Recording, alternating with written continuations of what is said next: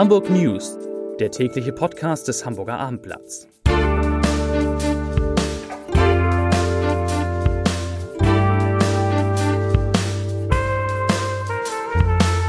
Herzlich willkommen. Mein Name ist Stefan Steinlein. Heute sind wieder wunderbare Kollegen zu Gast im Abendblatt Podcast Studio. Mit ihnen werde ich sprechen über den Zustand der Hamburger Straßen, über Forderungen der Tourismusbranche an die Politik, über den Hamburger Ausbildungsmarkt und den eigentlichen Stammtorhüter des ersten FC St. Pauli. Doch zunächst, wie üblich, drei Nachrichten aus Hamburg. Noch nie war die Lebenszufriedenheit der Deutschen so hoch wie in diesem Jahr.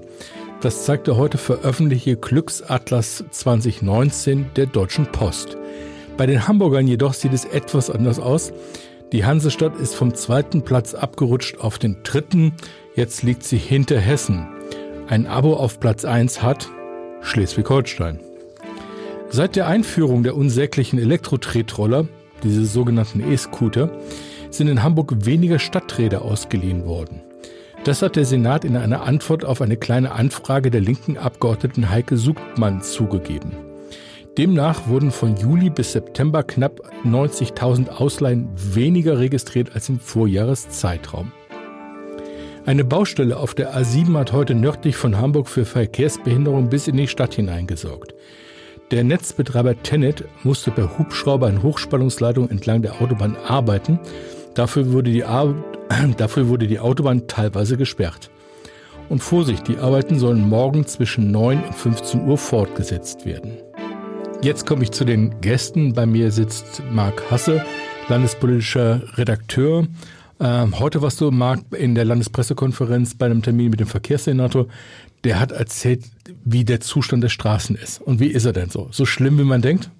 Nein, er hat sich verbessert. Also Michael Westhagemann kam mit folgender Botschaft. Erstens, die seit Jahren andauernde Sanierung der Fahrbahnen in Hamburg zahlt sich zunehmend aus. Das macht sich vor allem bei den Hauptverkehrsstraßen bemerkbar und auch bei den sogenannten Bezirksstraßen mit gesamtstädtischer Bedeutung, wo etwa die Metrobusse fahren.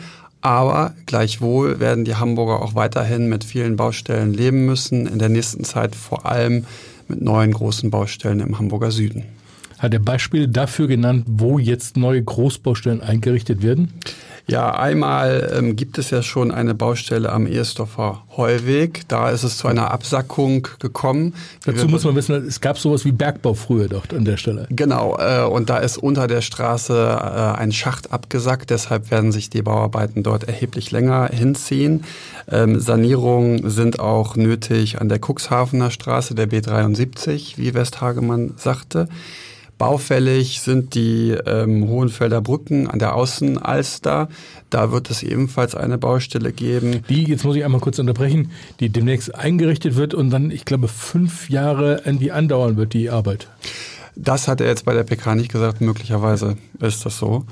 Äh, und wir werden auch, wie ankündigt, im nächsten Jahr vor allem eine harte Geduldsprobe äh, ähm, durchhalten müssen äh, auf der A7, auf einem Brückenabschnitt vor dem Elbtunnel und äh, auf der A1, wo, der, wo die Süder- und die Norderelber Brücke erneuert werden müssen. Mhm.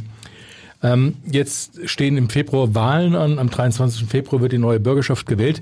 Mal schauen, äh, ob tatsächlich noch vorher noch Großbaustellen eingerichtet werden. Äh, man spekuliert ja eher damit, dass es eher nicht so ist. Äh, wir werden es sehen und werden es beobachten. Vielen Dank, Marc.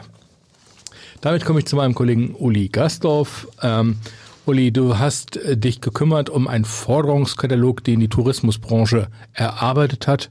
Der richtet sich an die Politik, sicherlich auch wieder mit dem Fokus auf den 23. Februar. Was äh, muss die Politik liefern aus der Sicht der Gastronomen, Hoteliers und Tourismusleute? Richtig, der ähm, Tourismusverband Hamburg hat sozusagen einen eigenen Forderungskatalog aufgestellt mit diesen 18 Punkten. Ähm, es geht dabei unter anderem darum, ähm, dass man zum Beispiel ähm, den maritimen Markenkern Hamburgs mehr nach vorne stellt. Also sie wünschen sich zum Beispiel unter anderem, dass du von einer zur anderen maritimen Attraktion mit dem Shuttle fahren kannst, dass man das noch mehr oder dass auch Firmen im Hafen Blick hinter die Kulissen ermöglichen.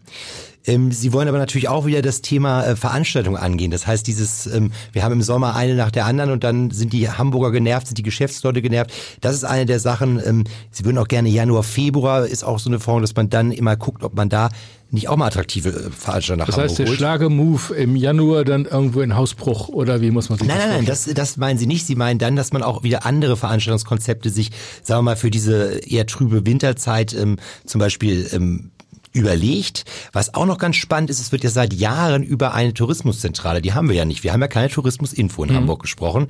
Nun möchten Sie, regen Sie an ein Welcome Center in der Innenstadt, wo wurde jetzt nicht gesagt, dass auch ein Schaufenster sein kann für Hamburger Unternehmen, die sich dann dort präsentieren. Also wieder eine neue Diskussion, ob wir so etwas brauchen. Also in vielen anderen Großstädten kennt man es ja, man kommt hin, man hat einen zentralen Platz, Genau. eine Tourismuszentrale, man geht rein und kann dort gleich buchen, die besten Attraktionen, äh, man kann sich informieren.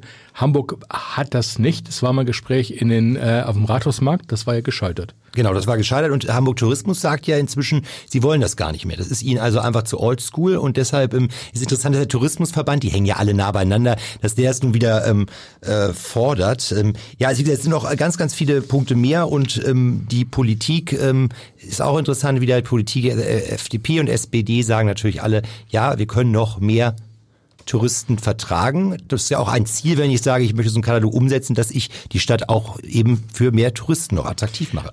Wobei wir beide wissen, es wird nicht alle Hamburger erfreuen. Äh, Wir haben sicherlich keine Zustände wie in Barcelona beispielsweise oder wie in Venedig, aber es gibt immer wieder Protest auch dagegen irgendwie und, und Widerstand gegen noch mehr Tourismus in der Stadt. Das ist aber letztendlich das Ziel auch des Katalogs und der Betreiber. Genau, man muss ja auch die Hotels, ich glaube 2000 Betten kommen allein in diesem Jahr dazu, füllen und natürlich ähm, braucht man deshalb noch mehr Touristen und vielleicht noch eine ganz interessante Zahl, die wir ja auch äh, nochmal veröffentlichen werden. Wir werden ja in diesem Jahr das erste Mal die 15 Millionen Mark bei den Übernachtungen in Hamburg knacken. Kann man sagen, was das Hauptziel ist, das beliebteste Ziel der Touristen, wenn sie in die Stadt kommen? Gibt es dazu Messungen, gibt es Schätzungen? Ich würde immer denken, es ist die Elbphilharmonie, aber das ist reine Gefühlssache. Äh, da muss ich ganz ehrlich sein, da habe ich äh, heute auch mit dem äh, mit Hamburg Tourismus drüber gesprochen und es gibt tatsächlich keine Liste darüber, dass du sagen kannst, die Top 10 sind so und so, weil viele geben auch ihre Zahlen nicht raus. Also ich würde jetzt aber mal so aus dem Gefühl sagen, dass die Elbphilharmonie hier sicherlich ganz weit vorne ist. Okay, herzlichen Dank, Uli Gastorf. Ja, kommen wir zu meinem Kollegen Steffen Preisler. Steffen, du hast heute äh, eine Pressekonferenz besucht in der Handelskammer, glaube ich, war es, wo festgestellt und vorgestellt wurde, wie die Ausbildungssituation in Hamburg ausschaut. Es war ein bisschen interessanterer Ort, es war das Miniaturwunderland. Ach, okay. Wo ja auch relativ viele Jobs und Ausbildungsstellen auch geschaffen wurden. Ähm, wie muss man sich den Hamburger Ausbildungsmarkt vorstellen? Gibt es inzwischen mehr Bewerber oder gibt es mehr Lehrstellen? Also es gibt auf alle Fälle mehr Lehrstellen als Bewerber. Rein rechnerisch kommt äh, auf jeden Bewerber 1,3 Ausbildungsplätze. Und insgesamt haben also bis zu Ende September, wo das Ausbildungsjahr äh, endet, 19.180 Schulabgänger und auch junge Erwachsene eine Ausbildung in Hamburg aufgenommen. Das liegt so auf dem Niveau des Vorjahres. Da gibt es keine dramatischen Verschiebungen und rund 1080 äh, Schulabgänger oder auch junge Erwachsene sind jetzt noch unversorgt, haben noch äh, keine Lehrstelle. Das ist etwas geringer als, als im Vorjahr, aber Sie haben jetzt auf alle Fälle auch die Möglichkeit, schon im Februar gibt es ja schon wieder die neuen Lehrstellen im neuen Ausbildungsjahr. Also Sie könnten dann äh, spätestens im Februar einen Ausbildungsplatz antreten, wenn Sie das wollten. Wie muss man sich das Ganze vorstellen in der Verteilung zwischen Handwerk auf der einen Seite und Dienstleistung, Handel auf der anderen? Ähm, ich würde immer schätzen, ohne davon Ahnung zu haben, dass wir in Hamburg deutlich mehr Arbeitsstellen und Ausbildungsstellen im Handelsbereich haben als Handelsstadt. Das, das ist richtig. Allerdings ist es so, also von diesen 19.180 insgesamt machen also 14.000 rund eine duale klassische Ausbildung. Und davon entfällt, hat die Handelskammer 8.791 äh, Ausbildungsplätze vergeben können. Das ist rund ein Prozent weniger als im Vorjahr, aber es ist wesentlich mehr als beim Handwerk. Dort sind es nur 2706. Allerdings ist das Handwerk besser aufgestellt, wenn es darum geht, den Nachwuchs zu gewinnen, denn sie konnten 7,6 Prozent mehr Ausbildungsplätze vergeben. Spannende Zahl. Wenn ich jetzt eben mitgerechnet habe und mich nicht völlig vertan habe, Da fehlen fehlen noch 5000 Genau. Ausbildungsstellen. 5000 machen eine rein schulische Ausbildung. Das spielt sich vor allen Dingen in den Bereichen äh, Altenpflege, Gesundheitswesen Also wahrscheinlich so äh, im Kita-Bereich auch. und, äh, und im Erziehungsbereich. Ja. Genau. Ähm, kann man sagen, vielleicht zum Abschluss, welche Berufe besonders begehrt sind, beziehungsweise in welchen Berufen es noch besonders viele Stellen zuletzt offen gab? Also offene Stellen gab es ja jetzt nicht mehr viele, zumindest also in diesem alten Ausbildungsjahr. Das sind ja nur noch 248 gewesen, die da übrig geblieben sind. Äh, der Großteil spielt sich natürlich im kaufmännischen Bereich ab, in der Ausbildung, aber es gibt einen interessanten Aspekt, dass sich die äh, Hamburger Schulabgänger auch immer stärker für den erzieherischen Bereich äh, interessieren. Also da, wo wir unter anderem auch wirklich viele Leute noch benötigen. Vielen Dank, Steffen. Ähm, jetzt kommen wir zu Carsten Harms, unserem St. Pauli-Experten. Ähm, Carsten, der Trainer und der Torwart von St. Pauli haben zuletzt Schlagzeilen gemacht. Ähm, Hintergrund war, dass der Trainer sein Stammtorwart bei dem DFB-Pokalspiel gegen Eintracht Frankfurt nicht auf, ins Tor gestellt hat, sondern auf die Ersatzbank und auch hinterher erstmal offen gelassen hat, ähm, wer wird denn jetzt eigentlich der neue oder der alte Stammtorhüter wieder im Kasten stehen? Äh, heute hast du als, glaube ich, erster den Robin Himmelmann, ich hoffe, ich habe das richtig Das gesagt, richtig, ja. Robin Himmelmann getroffen. Ähm, wie verkretzt ist der Mann? Ja, heute gar nicht mehr so vergrätzt. Er war äh, am vergangenen Sonnabend, da hat er dann ja wieder gespielt im Spiel gegen Karlsruhe, dass er dann unglücklich 2 zu 2 ausgegangen ist nach zwei sehr späten Toren äh, für die Karlsruher. Ähm, da hat er ja dann wieder gespielt und dann hat er das Wochenende erstmal ganz gut äh, sich erholt und äh, war heute doch sehr, äh, ich sag mal, wieder gemäßigt. Es hat inzwischen ein Gespräch gegeben und das ist, glaube ich, das Entscheidende gewesen. Das berichtete er mit dem Trainer und mit dem Sportchef und äh, auch sein Berater der ja dann doch ein bisschen noch Öl ins Feuer gegossen hatte, der Jörg Neblung über die sozialen Netzwerke. Da hatte er ja direkt den Trainer angegriffen. Ähm, auch dort gab es ein Gespräch zwischen dem Manager ähm, Bornemann und, und eben Jörg Neblung. Und äh, insofern sind die Wogen zunächst einmal geglättet. Es bleibt sicherlich ein bisschen was hängen, weil diese Art und Weise, die bezeichnet auch Robin Himmelmann, was da passiert ist, schon als etwas unglücklich. Ähm, ja schon Fragen aufgeworfen hat. Jetzt musst du einmal uns erklären, irgendwie was wirft man, also nicht Mann, sondern der Trainer, seinem eigentlichen Stammtorhüter vor, der durchaus ja gut gehalten hatte. Genau, also auch da sind wir uns alle einig, dass äh, Robin Himmelmann in, auch in dieser Saison ähnlich gut oder schlecht gehalten hat wie in allen den Jahren zuvor. Also eher gut, der Vertrag ist ja auch äh, kürzlich erst verlängert worden. Und ähm, insofern war es für alle überraschend, dass dann plötzlich Corbinian Müller im Pokalspiel äh, gegen Eintracht Frankfurt äh, im Tor stand. Ähm, zunächst einmal wurde da gar nicht so viel drüber gesprochen. Es wurde auch gar nicht angekündigt, dass das passieren würde. Und im Nachhinein stellte sich heraus, dass der Trainer von Robin Himmelmann mehr, mehr erwartet, dass er mehr Verantwortung übernimmt, dass er lauter ist, dass er, dass er mehr stimuliert, motiviert, korrigiert, wie er sich ausdrückte. Ähm, das äh, kann man nachvollziehen ein Stück weit, aber das ist jetzt keine neue Qualität gewesen oder schlechte Qualität aus dieser Saison, sondern Robin Himmelmann ist kein absolut lauter Torwart. Er ist etwas leiser, äh, jetzt nicht, nicht super leise, sonst wäre er auch nicht Stammtorwart gewesen. Aber es könnte ein bisschen mehr sein, das gibt er auch selber zu. Aber die Art und Weise war schon eben sehr, sehr fragwürdig. Das stimmt, aber der Vereinspräsident, das hatten wir heute in der Zeitung, gestern auch online, der Vereinspräsident Uko Göttlich ist seinem Trainer beigesprungen und hat gesagt, das ist genau richtig, der stimuliert, der aktiviert und wir brauchen jemanden, der so ein bisschen Unruhe stiftet.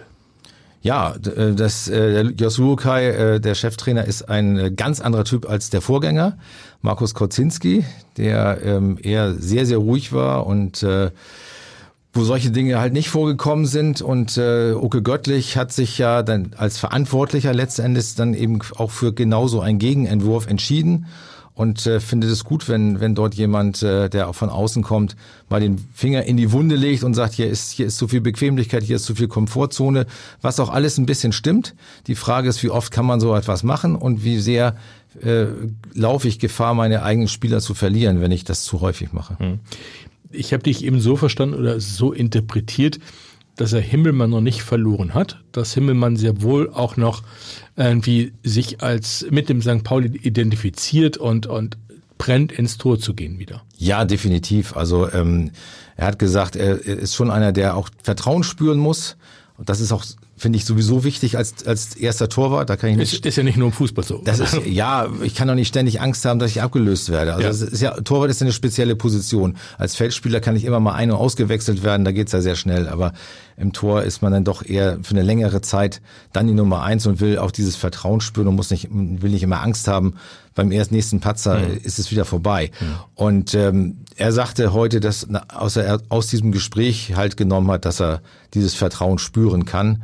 Und äh, ja, insofern äh, gehen Ein, wir auch davon aus, dass er jetzt auch am Freitag gegen den VfB Bochum spielen wird. Gut, damit hat sich meine letzte Frage hm. erübrigt. also wir haben erfahren, er geht davon aus, dass er spielt. Wir haben erfahren, es geht gegen Bochum und es ist ein Heimspiel. Ja, es ist wieder ein Heimspiel, 18.30 Uhr mit einem Stadion. Ja. Okay, genau. damit ähm, herzlichen Dank an Carsten Harms. Sehr gerne. Und jetzt, wie immer zum Abschluss unseres Podcasts, kommen wir zum Leserbrief des Tages. Er kommt heute von Jutta Weilmann und wird die Überschrift haben Kein Grund zum Jubeln. Ich zitiere. Nach 140 Jahren Brautradition in Altona wird die Holstenbrauerei geschlossen und auf ein Drittel ihrer Kapazität reduziert in Hausbruch neu in Betrieb genommen.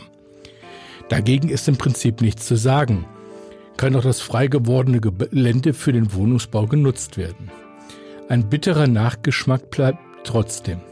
70 Arbeitsplätze gehen verloren. Und der sozialdemokratische Bürgermeister tritt zu dieser Einweihungsfeier an, hält die übliche Jubelrede und erwähnt die 70 vernichteten Arbeitsplätze, geopfert für Biersteuereinnahmen, mit keinem Wort. Eine solche SPD muss sich dann über Wahlergebnisse wie in Thüringen nicht mehr wundern, schreibt Jutta Weimann.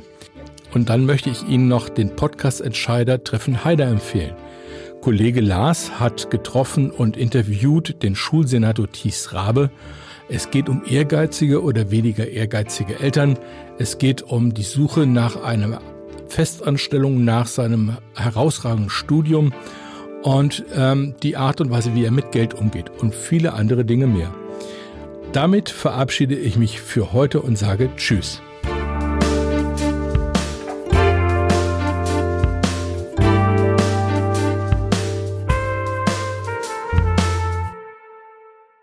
Weitere Podcasts vom Hamburger Abendblatt finden Sie auf abendblatt.de slash podcast.